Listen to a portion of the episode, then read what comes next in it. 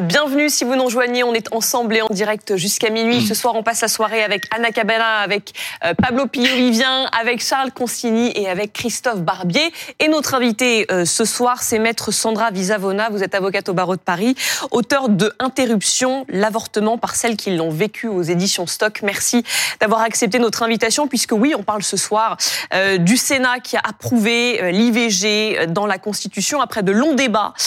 ils l'ont adopté dans les mêmes termes euh, que l'Assemblée nationale par 267 voix pour, 50 contre. On écoute Éric Dupont-Moretti ce soir.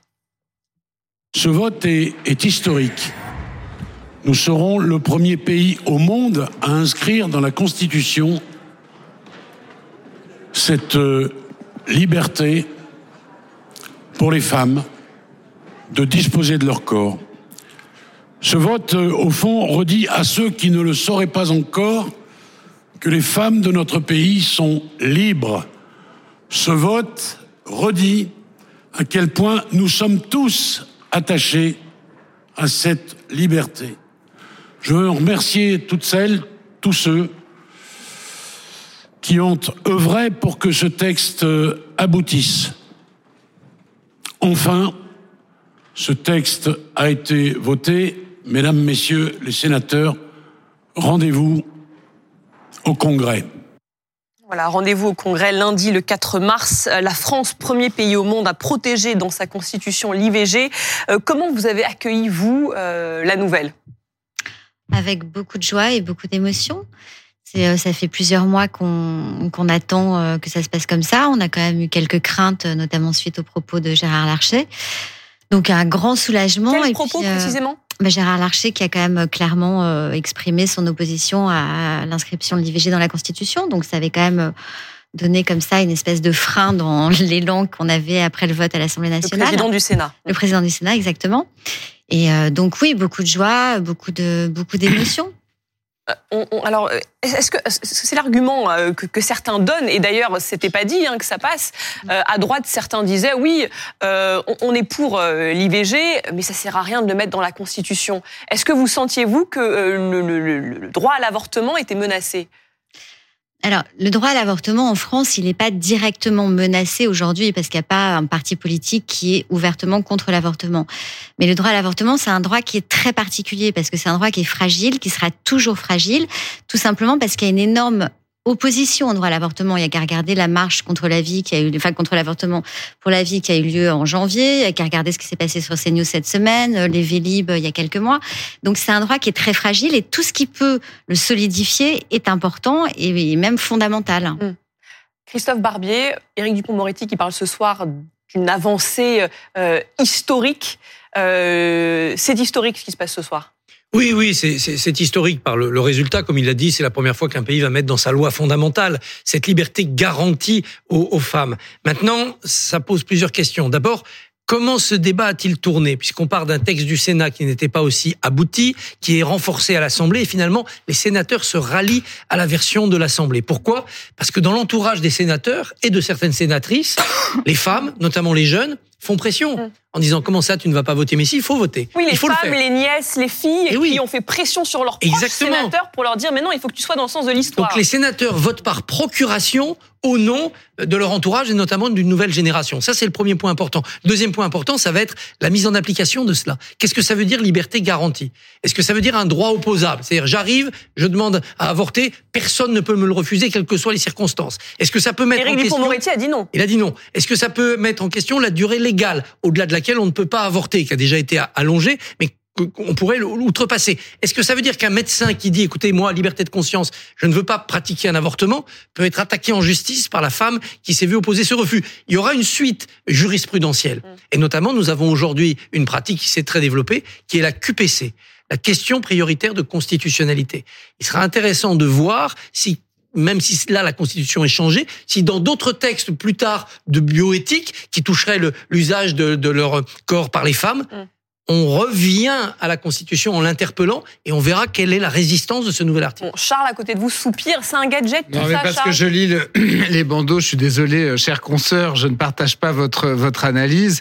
Euh, quand je vois que la France, la France pionnière, euh, nous vivons un moment historique. Bah, mais- factuellement, on est le premier pays au monde Mais bien à, sûr, à on est- inscrire l'IVG dans la Mais Constitution. on est les seuls parce que ça ne sert à rien. Et pardonnez-moi de vous dire que moi, je trouve nos parlementaires ridicules de se lever pour applaudir Éric Dupont-Moretti comme s'ils avaient fait quelque chose de grand. Malheureusement, ils n'ont pas fait quelque chose de grand. Et il serait bon qu'ils se remettent à faire des grandes choses.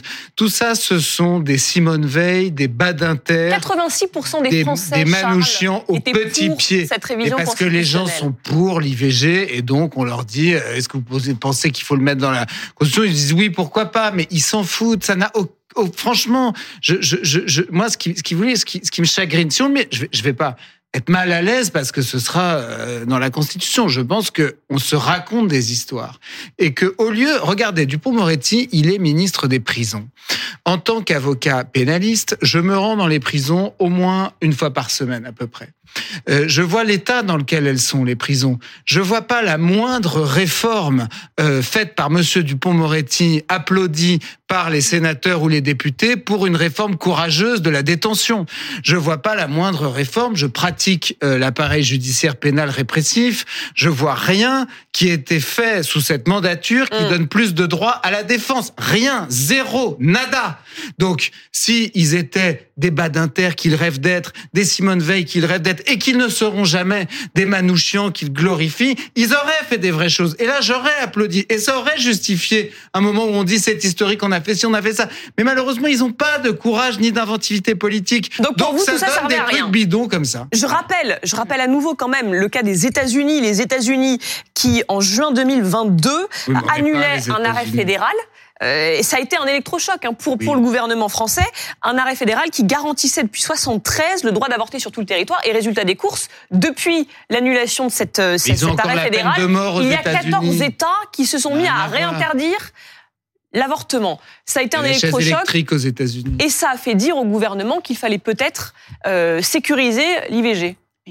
Ils, ont, ils ont à se faire peur, mais sans même y croire. C'est-à-dire qu'en fait, en France, personne ne croit très sincèrement que, euh, l'IVG est menacée. En revanche, tout le monde a envie de se faire plaisir, et surtout euh, la majorité, en, euh, en portant au vote, au fond, une, loi fondamentale consensuelle, si vous voulez. C'est ça qui se joue. C'est la recherche du consensus, si vous voulez. Mais c'est, une, comment dire, il y a, y, a, derrière une habileté politique, c'est-à-dire que Emmanuel Macron cherche quoi? Il cherche un sujet sur lequel les Français sont d'accord. Il Et veut où- son mariage et où- pour tous. Et où les Français vont Il veut sa grande où aucun Français ne va venir devant un micro, euh, euh, même pas, même pas Monsieur Consigny, n'est-ce pas, cher Charles, euh, pour dire c'est très mal que l'IVG euh, soit euh, sanctuarisé dans la Constitution. Donc vous dites Personne- vous aussi que ça sert à rien non, je vous dis juste, non, moi je vous donne le décryptage politique. Le décryptage politique de cette affaire, euh, c'est la volonté de, de chercher un consensus et de se montrer, c'est-à-dire que de, de, de, de, de- de- c'est-à-dire que là où c'est un petit H d'historique, eh bien Emmanuel Macron va essayer de sortir les tambours et les tam-tams pour nous expliquer qu'il y a un grand H. C'est vrai que c'est pas un grand H. Maintenant, personne même autour de ce plateau, personne ne peut dire qu'on est contre. Non, on pas au départ, mais Non, attendez, Cabana, au départ, même personne- la Macronie Non, n'était mais- pas tellement Non, mais- pour l'inscription non, mais dans là, il y a même- y y a- les sénateurs n'osent plus dire qu'ils sont contre, si vous voulez. C'est-à-dire que le, le consensus a gagné l'entièreté euh, de la classe politique et a raison. Moi, je suis contente que, que, le, que, que, que, ce, que ce vote ait eu lieu de façon, enfin voilà, le vote conforme, on est content, on est content, mais on peut pas dire que, on peut pas dire qu'il y a, qu'il y a un soulagement. C'est-à-dire que là, il n'y avait pas de danger. En vérité, la question c'était, c'était quel allait être le chiffre des sénateurs LR euh, qui allaient se laisser convaincre par euh, leurs proches, euh, leurs femmes, euh, leurs enfants et euh, par et par l'air du temps.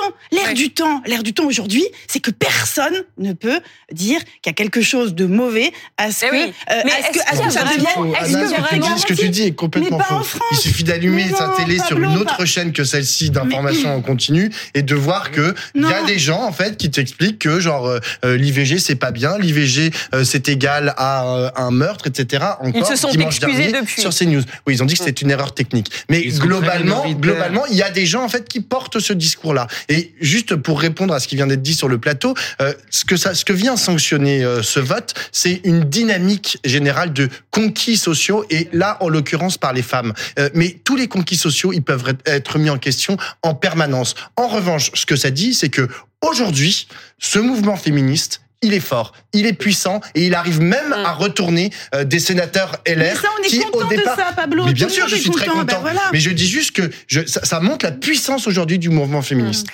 Juste, et je vous donne la parole juste derrière, mais je voulais qu'on écoute Éric Dupond-Moretti qui vient contredire euh, votre, vos propos, Charles Consigny, qui dit non, c'est pas un gadget et il explique pourquoi. Parfois, on me dit oui, mais les États-Unis, c'est très loin. C'est vrai, il faut franchir l'Atlantique. Mais la Pologne, c'est plus près, et, la Hongrie, encore plus près. Et puis, nous, on a envie d'être progressistes, d'aller dans le bon sens et de consacrer cette euh, liberté. C'est une journée euh, historique. Vraiment, je le pense.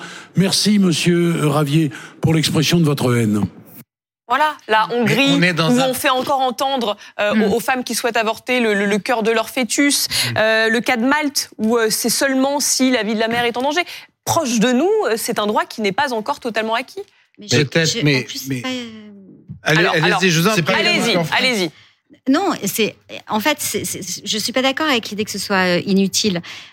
En France, c'est vrai qu'aujourd'hui, personne ne va venir dire je veux interdire, je veux à nouveau. euh, Mais même ceux qui ont envie, ils n'osent pas le dire. Mais Vous attendez, c'est pas ça que je veux dire. Ben oui, voilà. mais c'est même pas le sujet. Mais Ah ben il y a c'est un- plein sujet. de façons de porter atteinte au droit à l'avortement. Et si l'extrême droite passe, ce, que, ce qui peut arriver, euh, il est possible qu'on voit des lois qui viennent tout d'un coup faire en sorte que ça ne soit plus remboursé par la sécurité sociale. On pourrait reculer la durée de l'avortement, comme on le voit aux États-Unis, si on passe à 6, 8 semaines, c'est dramatique pour les femmes parce qu'il y en a qui s'en rendent compte à ce moment-là, donc elles peuvent plus avorter. Donc on pourrait très bien s'en revenir sur le principe même de l'avortement, faire par des lois qui seraient comme ça pernicieuses des atteintes qui, en réalité, porteraient véritablement préjudice aux femmes. C'est là où liberté l'inscrire- garantie est un terme L'inscrire dans la Constitution permettra au Conseil de constitutionnel d'examiner les lois au regard non seulement du texte constitutionnel, mais des débats qui ont eu lieu aujourd'hui, parce que le Conseil constitutionnel regardera ce qui s'est dit pour interpréter l'intention du législateur. Et l'intention du législateur aujourd'hui, elle était très claire. Elle était de dire on ne veut pas retourner en arrière. Ce qui, est, ce qui existe aujourd'hui, pour nous, c'est la base. On n'ira pas en dessous. Donc, ça n'est pas vrai de dire que ça sert à rien. Aujourd'hui, on ne pourrait pas faire passer une loi qui ne permettrait plus le remboursement par la sécurité sociale. Et ça, je suis désolée, c'est pas un gadget. Charles Consigny, peut-être la réponse de Non, Charles. on, on verra. Moi, je pense que ça n'est pas sérieusement menacé. Voilà, je pense qu'on joue à se, à se, à se prendre pour des personnages historiques, mais peut-être que l'avenir donnera raison aux partisans de cette inscription dans la Constitution. Encore une fois, je moi, ne l'espère pas. Hein, que- comme l'a bien dit Anna euh, Cabana, je, personne n'est contre cette inscription. Mais certains voient bien que bah, Emmanuel Macron, par exemple, il a envie d'avoir sa conquête sociétale, comme Hollande a eu le, le- le mariage pour tous. Donc il se dit que eh ben, peut-être il brandira ça à la fin de son euh, décennat à la tête du pays pour dire qu'il a quand même fait des choses. Et Éric Dupond-Moretti, je suis désolé, on, on est dans un pays où la justice n'est plus rendue aujourd'hui. Euh, quand vous saisissez un juge civil, euh, il faut vous armer de 5 ans devant vous pour espérer obtenir une décision. Euh, au tribunal correctionnel de Bobigny, les jugements ne sont plus rédigés dans certaines quel est le chambres rapport correctionnelles. Ah, oui. Bah, il est garde des Sceaux, il a autre chose à faire que de se prendre pour Simone Veil. Voilà, c'est ça que je veux dire. Donc euh, c'est c'est la, la réalité des vraies choses urgentes. Il, il ferait mieux de s'occuper des vrais dossiers, a- en il y a- résumé. mais il y a des- non, mais il y a, il y a deux ch- il y a des choses. Je ne suis pas hermétique au, au raisonnement qui, qui vient d'être développé. Peut-être que peut-être, mais je pense qu'il y a euh, des urgences beaucoup plus grandes et, Et- que nos responsables politiques seraient plus courageux de s'en emparer. Et pour rester dans ce sujet de l'avortement, il y a deux urgences qui là relèvent du ministre de la Santé. D'abord, lutter contre les déserts médicaux, comme le disait Pablo, pour que si on a besoin d'avoir euh, une IVG, on n'ait pas à faire 300 km. Et deuxièmement, faire en sorte, si possible, que dans les années qui viennent, le nombre de femmes qui sont obligées de recourir à un avortement diminue. C'est-à-dire qu'on progresse dans la pédagogie de la contraception, qu'on lutte aussi évidemment encore de manière plus rude contre les viols, que de moins en moins de femmes soient obligées de se dire euh, je ne garderai pas cet enfant, soit parce qu'il n'a pas été désiré, soit parce qu'elles n'ont pas été assez informées sur la contraception, soit parce qu'au moment où l'enfant arrive, elles se disent je ne suis pas prête économiquement, psychologiquement à être à être mère. Et ça, je pense qu'il y a un gros travail à faire. Il y a un travail à faire là-dessus? Oui, il y a un travail à faire là-dessus. En revanche, les, les études sur euh, le, le recours à l'avortement ont tendance à montrer que les, enfin, le, le, le, nombre d'avortements est assez stable, Assez stable. quelles que soient les politiques en réalité. Je pensais qu'au fur et à euh, mesure, il reculerait. C'est-à-dire que les jeunes filles seraient mieux informées, que la contraception se banaliserait. Et je vois que dans les générations jeunes, au contraire, ça a tendance plutôt à, à reculer ce recours. Je suis pas absolument certaine de ça, mais bon, enfin, de toute façon, il faut cette éducation. Parce ça, que c'est un traumatisme. rien à voir. Une IVG, c'est pas une partie non, de plaisir, un non, traumatisme. ça n'est pas forcément du tout un traumatisme. Oui. Euh, c'est jamais vous une avez partie de plaisir ni de un- un rigolade. IVG, vous dites mais que- euh, il y a beaucoup, beaucoup de femmes qui vous disent aujourd'hui que ça peut être totalement anodin. Euh, Il y a une femme sur trois qui se fait avorter. Euh, Dieu merci, on n'est pas toutes traumatisées, on arrive à ma- Pour vous, mener ça n'a pas vie. été un traumatisme? Le premier a été traumatisant, le deuxième, c'est un non-événement dans ma vie. Et euh, voilà, et beaucoup, beaucoup de femmes vous disent, je n'en ai pas souffert. Euh, J'aurais préféré ne pas le faire parce que Voilà. effectivement, J'aurais pas- préféré ne pas le faire. non mais ça n'est pas agréable, mais ça n'est ni un drame ni un traumatisme. C'est quelque... Il y en a même une dans mon livre qui dit ça a été comme de se faire arracher une dent. J'y suis allée, ça a été fait. Voilà, je suis rentrée, c'était fini. Mais euh, non, et puis il faut arrêter, il faut arrêter de dire que c'est un drame parce que dire que c'est un drame, c'est encore laisser penser ou planer l'idée qu'on a commis une faute, Non. qu'il faudrait culpabiliser, qu'il faudrait en Non, souffrir. je disais plutôt Non, au contraire qu'on subit. Je pense notamment à celles qui ont ça recours à arrive à une l'avortement. femme sur trois. Il y, a, un- il y a un gynécologue qui dit de façon très claire, qui s'appelle Philippe Fauché, qui fait beaucoup d'avortements, qu'en fait, il faut arrêter de considérer qu'un avortement, c'est un accident. Il y a une femme sur trois qui se fait avorter. C'est un événement dans la vie d'une femme, comme la puberté, comme les fausses couches, comme les règles, comme la ménopause. C'est un événement Enfin, si- qui arrive aux femmes. Mais voilà. si- si les femmes sont, seraient toutes d'accord pour, pour l'éviter, c'est-à-dire que c'est pas. Oui, Non, mais mais c'est donc c'est pas- en ce sens. Non, mais le, le Oui, mot événement, mais- faut faire attention au mot événement. Bien sûr. C'est-à-dire qu'aucune aucune d'entre nous.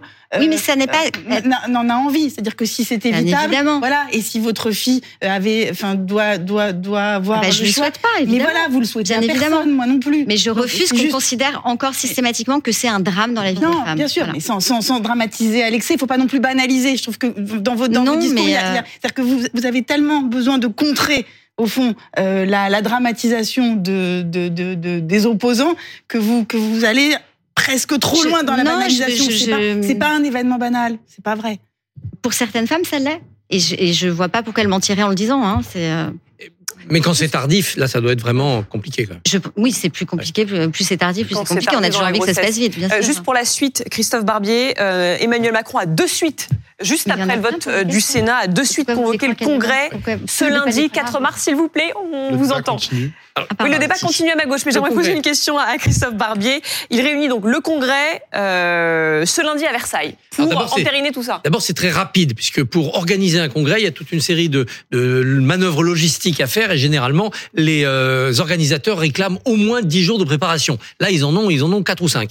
Euh, par ailleurs, c'est très solennel, parce que ça se passe à Versailles, donc c'est pas ni au Sénat ni à l'Assemblée. Tous les parlementaires sont là. Il y a une adresse qui est possible euh, et euh, il y aura un vote. Et là, on veut la majorité des trois cinquièmes. Compte tenu des votes qu'il y a eu à l'Assemblée et au Sénat, cette majorité est acquise. Donc il n'y a pas de suspense juridique ni, ni politique. C'est plus ce qu'on va entendre dans les prises de parole qui sera, qui sera la force politique de ce moment-là. Le président de la République a la capacité aussi de réunir le Parlement en congrès pour s'adresser à lui. Je ne pense pas qu'il fusionne les deux manifestations. Dans ce moment-là, en tout cas, il n'en a rien dit.